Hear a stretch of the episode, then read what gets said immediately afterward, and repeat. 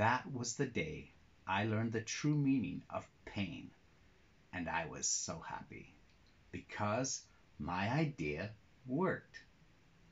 I didn't know why back then, but I felt I should go to China. For two years I visited factories for my new tip shield.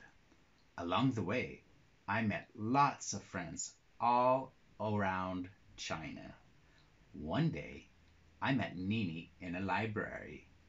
She taught me Chinese for three months, and because of that I fell in love with her voice and madly in love with her beautiful heart. I knew she is my destiny, and I hoped she wouldn't run away when I told her about my crazy tip shield idea. Yes, it was a crazy idea, and I felt sorry for his pianist